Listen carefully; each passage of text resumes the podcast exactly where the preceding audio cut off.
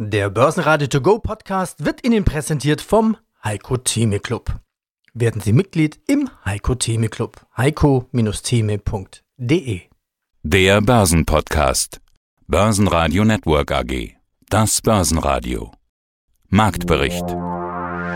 Im Studio Sebastian Leben und Peter Heinrich und vom Börsenparkett in Frankfurt Markus Königer von ICF. Außerdem zu den Chancen für das restliche Börsenjahr Vermögensverwalter Moimir Linker von Arcfif International und Dr. Andreas Neumann, Leiter aktives Management von Luxor, zur EZB Andreas Scholz von der D4 Eurofinance Group und zum Olympiastart den Blick auf Healthcare Investments in Emerging Markets mit Investmentanalyst Andreas Scharf von Apo Asset Management. Sie hören Ausschnitte aus Börsenradio-Interviews. Die ausführliche Version der Interviews hören Sie auf börsenradio.de oder in der Börsenradio-App. War da was mit Korrektur? Davon ist weit und breit nichts mehr zu sehen. Der MDAX steigt am Freitag auf ein neues Allzeithoch und auch der DAX stieg erneut und rückt wieder nah an seinen Rekord ran. Schlusskurs 15.669 Punkte und plus 1%. Der ATX in Wien stieg ebenfalls 1% auf 3.448 Punkte. Und auch die Stimmung an den US-Börsen war gut. Der Technologieindex Nasdaq 100 stieg auf ein neues Rekordhoch. Gute Zahlen von Twitter und Pinterest treiben die Kurse. Facebook stieg auf ein neues Allzeithoch. Auch der Dow Jones eröffnete im Plus. Im DAX gaben vor allem gute Einkaufsmanager-Indizes Schwung. Profitieren können davon konjunktursensible Aktien wie die Autobauer. Daimler, Continental und BMW vorne mit dabei. DAX-Verlierer gab es nur wenige, Schlusslicht war aber klar Vonovia, deren Kaufangebot für die Deutsche Wohnen voraussichtlich gescheitert ist. Hallo, mein Name ist Markus Königer. Ich arbeite auf dem Parkett der Frankfurter Wertpapierbörse für die ICF Bank. Meine Kollegen und ich sind für die korrekte Preisverstellung für die strukturierten Produkte der Emittenten, die wir betreuen, verantwortlich. Es war doch eine aufregende Woche. Am Montag, also nach dem Down Friday, ging es schon weiter mit dem Down Monday, wo der DAX bei fast 15.000 Punkte stand. Wie zeigte sich denn die Lage bei euch am Parkett für Zertifikate und Optionsscheine? Ja, wir haben das natürlich dasselbe mitgenommen. Wir haben natürlich gesehen, dass die Volatilität an den Tagen, wo du gerade ansprichst, äh, Freitag und Montag schon gestiegen war und die hatten noch mehr Geschäft. Ja, hatten mehr zu tun als die Tage zuvor, sagen wir es mal so. Welche Scheine waren denn gesucht auf dem DAX? Also welches Bild zeichnet sich da ab? Merkwürdig ist, oder was heißt nicht merkwürdig, aber auffällig ist, dass normalerweise immer so DAX-Scheine immer ganz stark gehandelt sind mit sich Umsätzen und viel Volumen. Aber diesmal oder diese Woche scheint es nicht so zu sein. Da sind mehr so die Einzeltitel gefragt. Und zwar zum Beispiel jetzt hier wie Münchner Rück, Deutsche Bank, Apple, MTU Aero, Siemens, Gold, Daimler Warte, RWE, Bechtle, ASM Holding. Das sind also Werte, die man so nicht mal unter den ersten Top 10 vielleicht nicht mal kennt. Ja, also Bechtle oder Warte, gut, die sind jetzt mal dabei. Und dann erst kamen dann mal so auffälligerweise dann mal so DAX-Scheine. Ja, also, also eigentlich ein, ein ungewöhnliches Bild, interessanterweise. So, so sieht's aus. Sehr ungewöhnlich, ja. Aber erklären kann man es nicht. Nee, ich kann mir das nur, also, wir haben ja vorhin schon mal gesagt, okay, Münchner Rück vielleicht wegen diesen Unwettern da und dieser, den Fluten, die wir da hatten da in, ähm, aber das kann es nicht sein, meine ich. Wir hatten davor auch schon mal Münchner Rück gehandelt gehabt, das, aber, oder Deutsche Bank, Apple kann ich jetzt auch nicht sagen, dass da irgendwas gewesen ist. MTU, hm. Gold, auch unauffällig eigentlich im Verlauf der Woche. Also das sind alle so Sachen, wo ich sage, das müssen irgendwelche Kaufempfehlungen gewesen sein, wo ich sage, okay, das müssten wohl alle irgendwo aufgeschnappt haben, irgendwo eine, eine Liste und sagen, okay, das, der Schein empfohlen worden sein, haben sie den vielleicht gekauft.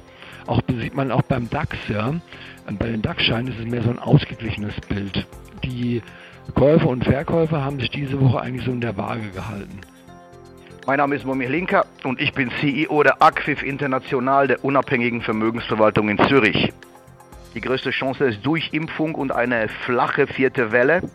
Und zwar eine vierte Welle, die weniger steil wird, als man es erwartet und äh, eher eine weiterhin fortschreitende Durchimpfung. Sicherlich ist den Börsen zu verdanken oder die Börsen verdanken den Impfstoffen diese doch nach wie vor immer mehr klar und evident belegte Wirksamkeit. Wir reden da auch über die Delta-Variante, das zum Beispiel Moderna auch sehr, sehr gut und BioNTech, also die beiden Hauptverimpften und auch Astra, die zwar prozentual etwas, etwas weniger effizient ist, aber das hat natürlich auch dazu geführt, dass die Märkte diese Stabilität gefunden haben. Diese Entwicklung weiterhin ist für mich eine sehr große Chance. Dann ist eine riesengroße Chance die Ertragssaison auch ebenfalls sehr, sehr gut. Fällt mir jetzt in diesem Zusammenhang auch noch ein. Auch das war ein, zwei Zuhörerfragen. Ja, ich glaube, dass die Ertragssaison weiterhin herausragend läuft. Sie hat ja mit Paukenschlägen ohne Ende begonnen, gerade was die Banken angeht und die ersten Tech-Werte. Sie ist jetzt im vollen Gange und die ganz großen Knaller wie Apple, Amazon, Google kommen alle noch.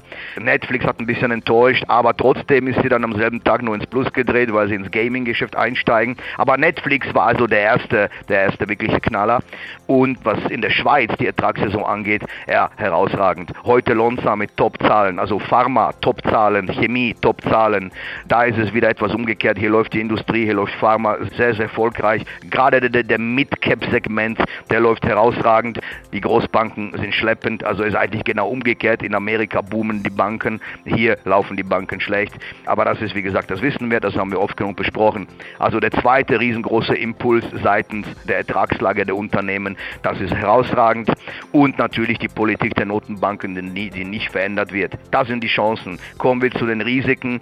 Inflation, habe ich gesagt, ein Risiko, das man ansprechen muss, welches für mich aber von der Wahrscheinlichkeit sehr, sehr gering ist. Und eine, ein weiterer unkontrollierter Ausbruch Covid, das ist natürlich das größte Risiko, was wir im Moment tragen. Das sind eigentlich die Risiken, wobei ich dazu sage, dass ich noch bis Ende des Jahres Luft in den Aktienmärkten sowieso sehe. Ja, mein Name ist Andreas Neumann. Ich bin Leiter aktives Asset Management bei Luxor in Deutschland. Ziehen wir so ein bisschen ein kleines Fazit. Was ist für Sie die größte Chance und das größte Risiko für das zweite Halbjahr 2021? Fangen wir mal mit dem Risiko an. Das Risiko ist eher fast überwiegend. Ich glaube halt, es kann nicht immer nur steigen. Also wenn das Momentum sich sozusagen totläuft, ja, was wir haben am Aktienmarkt und wir dann irgendwie ein Plateau erreichen, kann es natürlich sein, dass wir von dem Punkt aus einfach mal dann wirklich die Korrektur sehen, weil es einfach auch weniger Käufer gibt, weil auch dann na, auf, mit Hinblick aufs Jahresende dann bestimmte Strategien sich etwas neutraler aufstellen wollen, weniger risky sein wollen, weil sie ihr Jahresergebnis nicht gefährden wollen. Und das hat dann extremes Gefahrenpotenzial für eine Korrektur. Ich glaube aber, wie gesagt, nicht, dass wir am Ende des Jahres jetzt signifikant oder auch nur anders stehen, als, als wir es jetzt sind. Auf der anderen Seite, was sind die Chancen? Die Chancen sind natürlich äh, Überwindung äh, Covid-Szenario schneller als erwartet. Das ist ja auch immer, das ist der Markt schon eingepreist. Und natürlich dann, wir haben über die, die Notenbanken sehr viel gesprochen. Jede Meldung, die dahin gehen wird, dass das Programm verlängert wird, ausgeweitet wird, in die Unendlichkeit reichen wird. Ja, und das ist ja jetzt gerade spannend, was die EZB zum Beispiel jetzt macht. Die hat sich ja selber so, die Frau Lagarde ja bei Antritt sich selbst sozusagen auferlegt, das Instrumentarium zu prüfen, zu schauen, was sind die richtigen Maßnahmen, um das Ganze äh, voranzutreiben. Und das wird jetzt präsentiert. Und wenn es natürlich positiv ist und unterstützend ist, kann das die Poste natürlich äh, sehr stark verlängern. Ja, mein Name ist Andreas Scholz vom Finanzplatz Frankfurt hier von der DFV Eurofinance Group. Wir richten einmal im Jahr die Eurofinance Wege aus und mein Schwerpunkt ist die Geldpolitik, das Banking, die Entwicklungen hier am Finanzplatz und das machen wir einmal die Woche. Und wir wollen natürlich sprechen über die EZB-Sitzung, wenn schon eine ansteht oder beziehungsweise eine stattgefunden hat. Wichtigstes Thema sind seit der letzten FED-Sitzung ja wieder die Zinsen, denn dort wurden erste Anhebungen in Aussicht gestellt, so will ich es mal formulieren. Bei der EZB bleibt aber vorerst alles, wie es war, oder? Ja, das kann man so sagen. Wir haben zwar jetzt den Liftoff von Richard Branson erlebt und von Jeff Bezos. Liftoff, also das Abheben ihrer Raketen und der Träger. Aber bis Christine Lagarde sozusagen hier abhebt und die Zinsen irgendwann steigen, auch da spricht man ja vom Liftoff der Zinsen, wird es noch etwas länger dauern. Wir haben ja hier schon über die Strategie der EZB gesprochen vor einigen Wochen. Wir haben ja eine neue Strategie. Und jetzt wurde sozusagen mit der Sitzung gestern, mit der Ratssitzung auf Basis dieser neuen Strategie der Ausblick, der Zinsausblick angepasst, also die sogenannte Forward Guidance. Wir können es ganz knapp machen, ganz kurz machen. Es sieht nicht auf absehbare Zeit danach aus, dass die Zinsen in der Eurozone angehoben werden. Die EZB war relativ konkret und da muss man trotzdem aber immer wieder ein bisschen nachlesen und auch ein bisschen zwischen den Zeilen natürlich mitlesen. Die Botschaft ist, die Zinsen werden so lange nicht erhöht, Sie bleiben auf dem aktuellen Niveau, sie können sogar noch mal fallen, bis die Inflation auf 2% steigt, Sebastian. Und zwar weit vor dem Ende des Projektionszeitraums der EZB.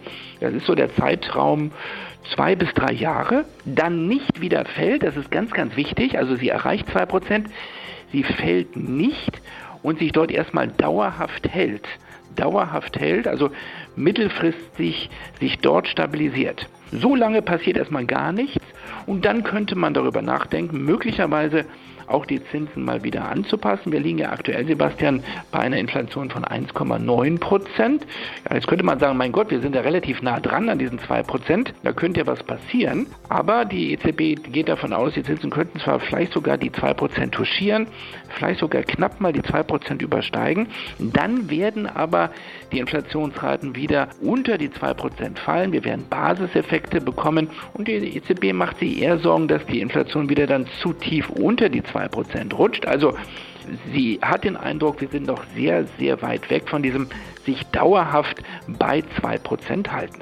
Hallo Herr Leben, mein Name ist Andreas Scharf und ich bin Investment Analyst Healthcare bei der Apo Asset. Zuständig für die Analyse von Unternehmen und Märkten des Gesundheitssektors sowie für die Entwicklung neuer Anlageideen. Außerdem bin ich Teil des Spezialistenteams unseres Emerging Markets Fonds, dem APO Emerging Health. Und das bedeutet, wir schauen in die Emerging Markets. Passenderweise blicken ja sowieso gerade alle nach Asien wegen der Olympischen Spiele in Tokio. Das können wir wunderbar aufgreifen, denn auch sie blicken dementsprechend nach Asien und Emerging Markets. Die Spezialität sind Investitionen in den Healthcare- und Medizinsektor. Und erstmal möchte ich so ein bisschen das Setting klären, bevor ich jetzt hier Verwirrung stifte. Japan ist kein Emerging Market und Schwellenländer gibt es nicht nur in Asien. Also, wenn wir jetzt über Regionen sprechen, welche Regionen schauen Sie sich überhaupt an, wenn wir jetzt über Emerging Markets reden? Sie haben recht, Japan ist kein Emerging Market. Allerdings bietet Olympia die tolle Möglichkeit, einfach zu sehen, wie vielschichtig unsere Welt ist und wie viele Nationen es überhaupt gibt. Und so vielschichtig die Teilnehmer bei der Olympiade sind, so vielschichtig ist auch das Länderbild der Emerging Markets. Es ist mehr als nur Asien. Wir betrachten die Emerging Markets weltweit. Das heißt, wir schauen auch auf Südamerika, Lateinamerika, aber auch in Osteuropa gibt es noch Emerging Markets. Also die Emerging Markets ist sowieso immer schon sehr grob gefasst und schwer zu definieren. Wir bei der Apo Asset schauen global darauf und zählen eben jedes Land dazu, was per Definition nicht entwickelt ist.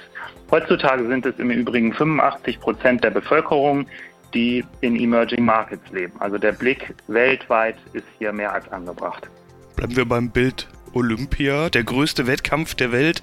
Favoriten im Wettbewerb mit Außenseitern, etablierte Länder im Wettbewerb mit aufstrebenden Ländern. So ähnlich können wir das ja auch beim Investment betrachten. Aus unserer westlichen Sicht sind die Favoriten klar bei Pharma und Healthcare. Das sind die Firmen, die wir kennen, die üblichen bekannten, etablierten westlichen Firmen aus den USA oder Europa. Ist diese Sicht überhaupt richtig? Also sind Emerging Markets tatsächlich nur die Außenseiter oder gibt es auch da Champions?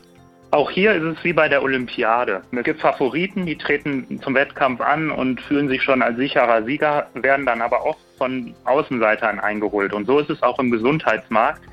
Klar, es gibt die großen Global Player, die eine unheimliche Marktdominanz haben. Allerdings ist diese Eigenständigkeit der Emerging Markets oft verkannt. Also es gibt wirklich sehr attraktive Nischen und Alleinstellungsmerkmale in den Emerging Markets und das führt dazu, dass diese etablierten Player nicht als Favorit antreten, sondern dass es eben ein Blick wert ist, auch auf die Außenseiter zu schauen. Es sind Außenseiter, allerdings Außenseiter mit Alleinstellungsmerkmalen, ja, mit Nischen und wir bezeichnen sie manchmal sogar als Perlen. Eine dieser Perle könnte man die Establishment Labs nennen. Das ist ein kostarikanisches Unternehmen, spezialisiert auf die Herstellung, Vermarktung von silikongefüllten Brust- und Körperimplantaten. Das Unternehmen ist insofern besonders und eine Perle in unseren Augen, weil es als einzig verbliebenes Unternehmen die Sicherheit in einer Studie herstellt und sogar große Namen wie Allergen oder J&J hinter sich gelassen hat. Das Unternehmen ist im Bereich der Brustrekonstruktion tätig, also bei Krebs, Brustkrebspatienten wird dort mit Körperimplantaten die Brust wiederhergestellt. Das ist ein sehr unelastischer Markt, ganz einfach, weil die Operation gemacht werden muss. Die kann natürlich mal aufgeschoben werden, gerade wenn es eben nicht nach einer Krebstherapie ist. Aber besonders in dem Bereich muss diese Operation natürlich getätigt werden, sodass es wirklich ein sehr spannendes Feld ist und das ist auf jeden Fall auch weltweit mittlerweile Anklang gefunden hat. Wir haben letzte Woche noch mit Ärzten gesprochen und aus der Praxis in Deutschland und selbst hier wird diese Motiva-Linie benutzt. Also das ist ein Exot, allerdings ein globaler Player mittlerweile und wie ich gesagt habe, sogar große Namen, große Spieler sind hier hinter sich gelassen worden. Börsenradio Network AG Marktbericht Der Börsenradio To Go Podcast wurde Ihnen präsentiert vom Heiko Theme Club. Werden Sie Mitglied im Heiko Theme Club. heiko-theme.de